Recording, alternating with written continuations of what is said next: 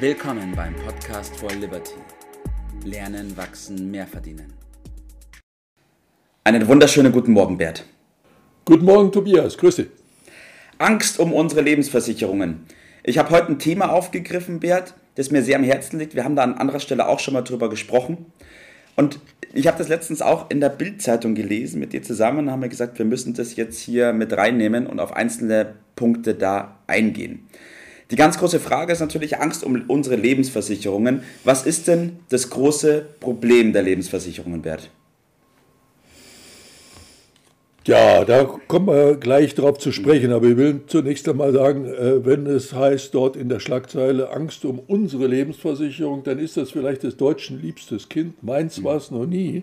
Mhm. Äh, mir sind die Augen dort Gott sei Dank schon sehr früh gehoffen, geöffnet worden. Und ja, es ist richtig was im Busche, denn sonst mhm. äh, würde das nicht als Schlagzeile in der Bildzeitung sein. Es ist höchste Eisenbahn, wie man so schön äh, mhm. sagt. Äh, in diesen besonderen Zeiten, Corona-Zeiten, äh, ist es ja so, dass wirtschaftliche Probleme äh, so ein bisschen in den Hintergrund gerückt sind. Äh, richtig, ja. Und das ist eines der großen wirtschaftlichen Probleme, nicht das einzige, leider. Man könnte einige vermuten, da sogar Absicht drunter, so weit will ich jetzt nicht gehen. Aber wir müssen, glaube ich, erstmal anfangen, äh, um zu verstehen, wo das Problem ist. Was ist die Kapitallebensversicherung? Um die geht ja. es. Äh, geht nämlich gar nicht um die Lebensversicherung. Ja. Die Lebensversicherung als solche, nämlich die Absicherung des Todesfalls für die Angehörigen, ja. äh, ist als Vorsorge eine hervorragende Sache und unverzichtbar ja. Mit kleinem Geld kann man eine große Wirkung erzielen. Also das ist damit gar nicht gemeint, sondern mhm. es geht um was ganz anderes, nämlich die sogenannte Kapitallebensversicherung, also das Vehikel Versicherung als mhm. Sparform. Und das ist eine Katastrophe. Und äh, darauf muss man eingehen und wo drin die Katastrophe äh, liegt, als Absicherung für die Familie, mhm. Risikoabsicherung, wunderbar als ja. Sparform total ungeeignet und vor Jahren gab es schon äh, Verfahren, ob die Formulierung, dass das legaler Betrug wäre, ja. äh, gemacht werden kann. Ja. Deutsche Gerichte haben anerkannt, dass man das sagen darf, dass die Kapitallebensversicherung legaler Betrug ist. Das ist schon ein dickes Brett, äh, finde ich. Ja, wieso kommt das, dass wir äh, dort äh, ja unsere Lebensversicherung, also des Deutschen mhm. liebstes Kind sozusagen, kann man sagen. Naja, wir haben also in den besten Zeiten etwa 500.000 Vertreter gehabt, die das verkauft haben, sodass wir heute die Situation haben, dass äh, über 80 Millionen Verträge äh, existieren. Das heißt im Durchschnitt pro Haushalt mehr als zwei Verträge. So, äh, wo kommt jetzt diese Beliebtheit her? Früher konnte man, das war vor deiner Zeit, sogar die Beiträge von der Steuer absetzen. Das hat man später gestrichen, aber es blieben noch andere Steuervorteile übrig. Und dann bei einem Zins von damals äh, 6% und mit einem Garantiezins von 4,5% mhm. auf die Sparanteil, äh, war das durchaus äh, attraktiv, ja. mit Garantie sozusagen. Aber wir haben heute äh, ganz andere Zeiten und in diesen Zeiten äh, wird jetzt deutlich, dass äh, es ein totgeborenes Kind ist. Mhm. Früher hat man gesagt, und das hat man, als ich damals diese Bemerkung bekommen, das ist also weit über 40 Jahre her, das ist eine Blackbox. Ja. Hat für die Versicherung einen Vorteil, dass von außen keiner so richtig reinschaut, was da eigentlich drin ist. Mhm. Und jetzt wird so deutlich durch, durch die Bildzeitung-Schlagzeile, dass das ähm, nicht so positiv ist und das eine Katastrophe ist. Äh, darauf mhm. wollen wir jetzt kurz eingehen. Warum? Ja, ja, sehr gut. Du hast es vorhin schon gesagt gehabt, ähm, die Kapitallebensversicherung ist eine Katastrophe. Jetzt hast du aber auch gesagt, früher gab es Situationen, wo die Katastrophe noch nicht sichtbar war, weil es zum Beispiel Steuervorteile gab oder ja. ähm, man auch das ja. in einer bestimmten Zeit absetzen konnte. Okay, geh ja. mal weiter, Bert. Jawohl. Aber heute haben wir äh, andere Zeiten. Wir haben mhm. jetzt mittlerweile Nullzinszeiten. Was allerdings geblieben sind, ist die hohe Kostenbelastung.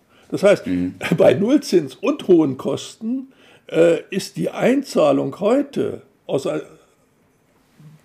die ich da tätige, ja. mit der großen Chance vergeben, dass ich also weniger rausbekomme, äh, als ich überhaupt einzahle. Also das mhm. ist die mhm. große Wahrscheinlichkeit. Und das, was ich rauskriege, ist jetzt noch inflationsbedingt, keine Ahnung, was man sich je dafür kaufen kann.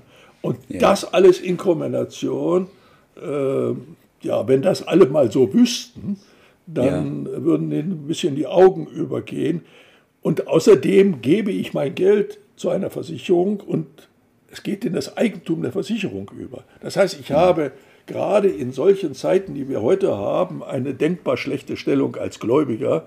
Also das, ja. schlechter geht es ja schon gar nicht mehr. Und das gibt jetzt diese ernste Schieflage, die dazu führt, dass äh, mittlerweile die Regierung mit den Aufsichtsbehörden ein Großteil der Versicherungsgesellschaft schon unter eine besondere Aufsicht gestellt hat, beobachtet ja. das Ganze. Also da kann man drauf zuwarten, bis das ganze Kind in, so richtig in den Brunnen fällt. Ja. ja. Zwei Fragen habe ich, Bert. Die erste Frage ist, naja, wenn ich jetzt doch, ähm, also eine Frage, die an die Bild gesendet worden ist, war, ob man die Lebensversicherung jetzt kündigen soll. Wenn ich doch das jetzt mache, die Bild schreibt, ich soll es bloß nicht machen, dann ist es doch so, dass ich den Verlust ja dann tatsächlich habe, also sozusagen realisiert habe. ja, also wäre es dann nicht besser, es einfach auszusitzen. Das ist eine, eine, naive Vorstellung. Nein, dieser Verlust, der ist ja schon entstanden, der ist ja schon auf dem Konto. Äh, nur wenn, wenn, ich, äh, das, wenn ich mir jetzt den Kontoauszug angucke, dann sehe ich ihn. Ich kann ihn natürlich den Umschlag zulassen mhm. und sagen, äh, ich hoffe mal weiter, das wird sich verändern. Das ändert an dem Kontostand überhaupt nichts. Der ist schon so, wie er ist. Er ist durch diese Entwicklung der letzten Jahre und Jahrzehnte bei ständig sinkenden Zinsen und gleichzeitig aber hohen Kosten, äh, ist dort auf dem Konto nicht so viel drauf, wie man ursprünglich erwartet hatte. Diese Realität muss ich früher oder später zur Kenntnis nehmen. Da komme ich nicht mhm. drum herum, auch wenn ich den Briefumschlag mit dem Kontoauszug zulasse.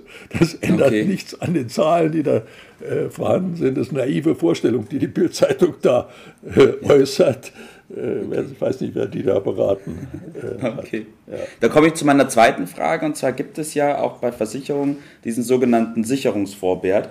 Und ähm, ja. ich bin ja eigentlich auf der sicheren Seite, wenn ich sage, ich lasse es einfach drin und lasse diesen Protektor greifen, oder?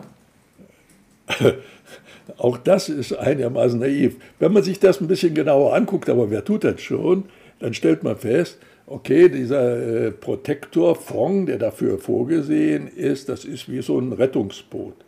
Äh, ja. Mag sein, dass wenn ein Einzelner über Bord geht, dass man mit dem Rettungsboot da was anfangen kann. Aber das ist so ähnlich wie bei der Titanic.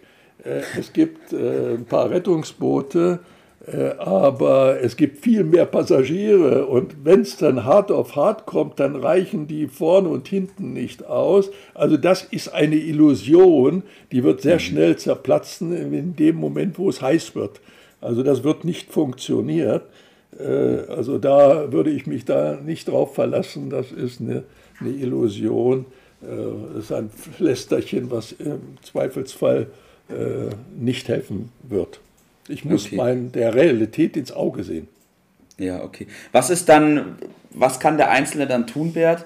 Ähm, was ist jetzt das Richtige zu tun? Das ist die Frage. Ja, das, was die meisten im Moment abraten, das ist ja so, wenn alle jetzt loslaufen, dann wird das natürlich äh, noch schlimmer. Deshalb darf man nicht zu den Letzten gehören. Den Letzten mhm. beißen bekanntlich die Hunde. Also jetzt hat man eine Chance, mit dem blauen Auge davon äh, zu kommen. Äh, das Prinzip Hoffnung, was du angesprochen hast. Man sagt, Hoffnung mhm. ist der Tod des Kaufmanns. Jetzt stehen die Zeichen auf Sturm. Und wenn man jetzt nicht äh, noch versucht, äh, sein Schäfchen ins Trockene zu bringen, später wird es wahrscheinlich zu spät sein. Man hat verschiedene Optionen. Mhm. Die sind da. Man kann kündigen, klar. Das ja. ist vielleicht nicht die optimalste, aber immer noch besser als zu hoffen. Äh, ja. Man kann verkaufen. Es gibt auch die Möglichkeit, dass man die Verträge verkaufen kann an Spezialisten, die dann äh, daraus noch äh, was holen gegenüber den Versicherungen. Oder es gibt sogar die Möglichkeit der Rückabwicklung. Das heißt, wenn man dort mit einem Spezialisten sich zusammentut, dann kann man vielleicht erreichen, das muss man im Einzelfall prüfen, den Vertrag rückwirkend aufheben zu lassen, um die Beiträge wiederzukriegen. Das ist vielleicht das Beste von, von allen Optionen. Okay. Auf jeden Fall kann man aus der Situation was lernen. Das ist auf jeden Fall richtig. Okay. Bevor wir darauf eingehen, was man daraus lernen kann und was man in Zukunft anders machen kann, das Schlechteste, was man machen kann, ist einfach die Füße stillhalten und abwarten, oder? Unbedingt. Also das halte ich für die mit Abstand schlechteste Option. Man muss jetzt handeln. Wer jetzt nicht handelt, der muss sich später vorwerfen lassen, dass er naiv war. Okay, Bert. Gut, was können wir dann aus dieser Situation lernen und in Zukunft besser machen? Also die, die Empfehlung der Bildzeitung, das zu checken, halte ich für unbedingt richtig. Also das aber höchste Eisenbahn. Checken und die Optionen mit Hilfe eines unabhängigen Spezialisten äh, zu prüfen. Jetzt sofort. Es duldet keinen Aufschub. Und das Zweite ist natürlich aus der Situation was zu lernen mhm. äh, und solche Dinge Klammer auf, Fehler, Klammer zu, äh, Zukunft vermeiden, nämlich eine ordentliche Finanzplanung zu machen mit Hilfe von ja. unabhängigen äh, Experten. Das ist dringend geboten. Ja. So ist es. Du hast die unabhängigen Experten angesprochen. Wir sind einer von diesen, deswegen gerne Kontakt mit uns aufnehmen und sich neu ausrichten und das, was bis jetzt falsch gelaufen ist, in Zukunft besser machen. Top. Bert, danke, dass wir darüber gesprochen haben. Das kann man über dieses lernen, Thema. Ja. Und ich wünsche dir heute noch einen richtig schönen Tag. Mach's gut. Bis dann, ciao. Das war's für heute. Vielen Dank, dass du dabei warst, dass du eingeschaltet hast und vergiss nicht, uns einen Kommentar hier zu lassen und unseren Kanal zu abonnieren.